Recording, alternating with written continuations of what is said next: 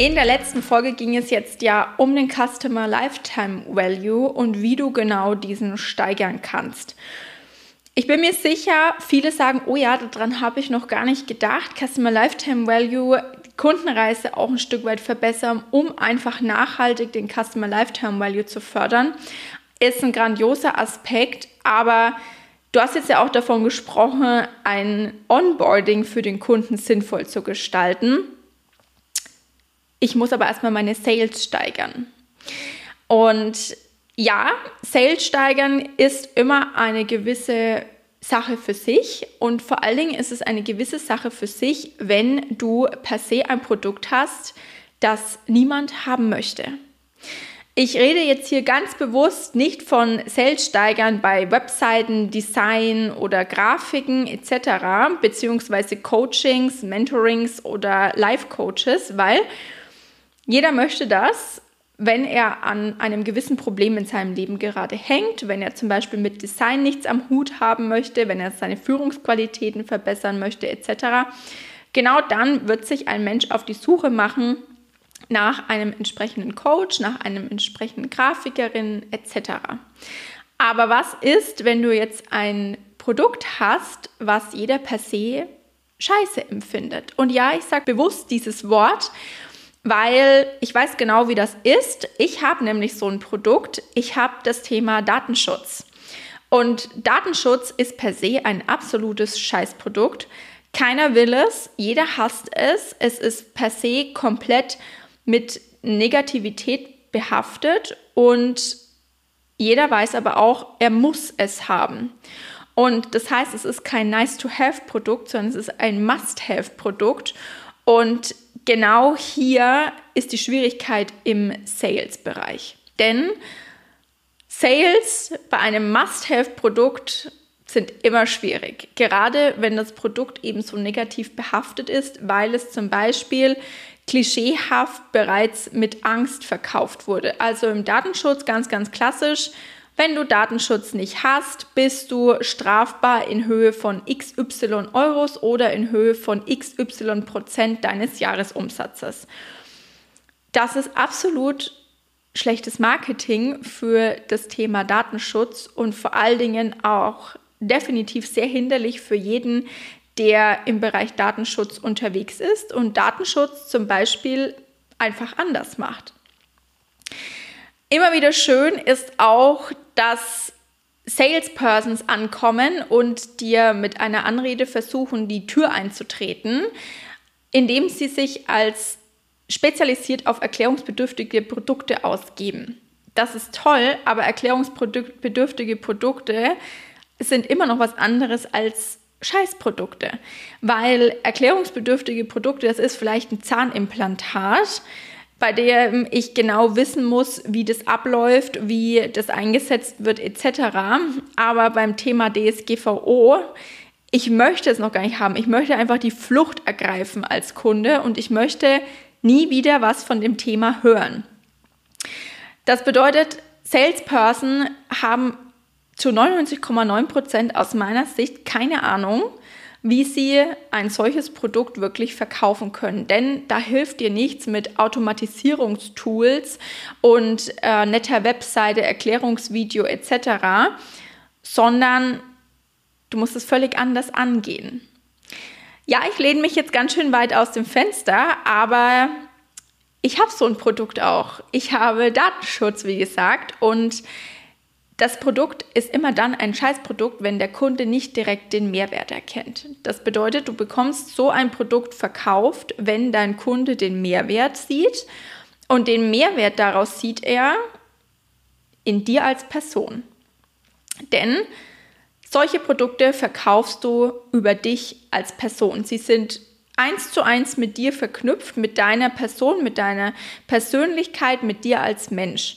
Ja, natürlich können dir Automatisierungsprodukte oder Prozesse helfen, aber per se bist du dein Produkt. Das heißt ganz, ganz klar, du musst weg vom Klischee. Du musst weg von diesem Klischee, das vermeintlich dafür gedacht ist, Datenschutz in meinem Fall zum Beispiel an den Mann zu bringen. Im Normalfall wird Datenschutz von Anwälten, Anwältinnen im Anzug in der typischen Kanzlei an den Mann gebracht, du bekommst einen Haufen Dokumente und das war's. Aber so funktioniert Datenschutz nicht, zumindest nicht mit mir. Mit mir bekommst du eine Kundenreise und da sind wir wieder beim Thema von einem Einführungsgespräch, einem Workshop mit mir, Erstellung von Dokumenten, ja, weil sie notwendig sind und dann im Anschluss auch eine Erklärung dazu. Das heißt aber, ich mache dir auch alles, was du nutzen möchtest, nutzbar. Das bedeutet, ich mache Datenschutz anders. Heißt jetzt nicht, wenn du Datenschutz gerne im Anzug verkaufen möchtest oder in einem anderen Branchenbereich unterwegs bist und im Anzug verkaufst, dass du das nicht machen kannst, aber du musst von dem vermeintlichen Klischeegedanken weg. Denn nur so kannst du eben als Person in den Vordergrund treten und als Person somit auch sinnvoll werden für deinen Kunden. Er erkennt einen Mehrwert, er erkennt einen Mehrwert in deinem Produkt und vor allen Dingen in der Umsetzungsweise, wie du sie ihm bietest. Ja, das sind Scheißprodukte und ich rede jetzt nicht nur von Datenschutz, wenn du denkst, Mensch, ich weiß gar nicht, was ist denn so ein Scheißprodukt? Ähm, das kann auch IT-Sicherheitsrecht sein. Es kann aber auch genauso das Thema Ernährung sein. Angenommen, du ähm, ja, möchtest jetzt deinem Klienten erklären, dass er kein Nutella mehr essen kann, weil Nutella ja komplett mit Palmöl, Palmfett, nagelt mich jetzt bitte nicht fest, ähm, voll ist und er darf das nicht mehr essen, dann hast du per se hier schon mal äh, ja, ein schlechtes Marketing, weil dein Klient liebt Nutella, aber Nutella wurde bislang immer komplett verpönt. So brauchst du quasi deinem Klienten keinen Ernährungsplan verkaufen, weil er wird der Ansicht sein, naja, dann esse ich halt einfach weniger Nutella, kommt aufs gleiche raus. Dass es aber vielleicht sinnvoller ist, deinem Klienten zu erklären, okay, du möchtest ein Sixpack, bis dahin verzichtest du jetzt mal auf Nutella, beziehungsweise du nimmst einfach diese Alternativen und ab danach integrieren wir einfach einen Löffel Nutella. So. Und da merkt man schon, ich war diejenige, die Nutella gelöffelt hat und nicht aufs Brot geschmiert hat. Aber ähm, das sind einfach die Aspekte, wie du es verknüpfst mit dir als Person. Du erklärst deinem Klienten, hey, Nutella ist ein Ding, ja. Es ist schwierig im Ernährungsplan gerade es einzubringen, aber wenn wir den Meilenstein haben, dann ist es machbar. Bis dahin, es gibt extrem gute Alternativen.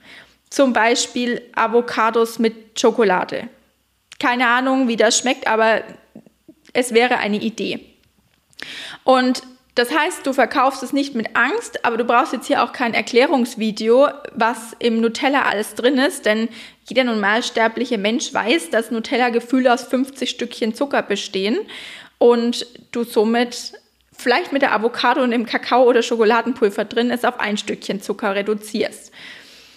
Das ist Sales. Es ist, bist du als Person. Es bist du das Produkt. Wie lebst du es? Wie setzt du es um? Welche Alternativen bietest du? Und wie genau bist du auch? Und für alle Salesperson, die jetzt das Video hören, nein, ich brauche keine Unterstützung im Sales und tretet mir bitte jetzt nicht die Tür ein, aber ich habe kein erklärungsbedürftiges Produkt und nein, es funktioniert auch nicht indem ich mich einfach hinstelle und 20 LinkedIn-Nachrichten am Tag versende und 20 Kontaktanfragen raussende und that's it. Es bist du als Person und wie du sichtbar wirst. Und wie du sichtbar wirst, das kommt in der nächsten Folge.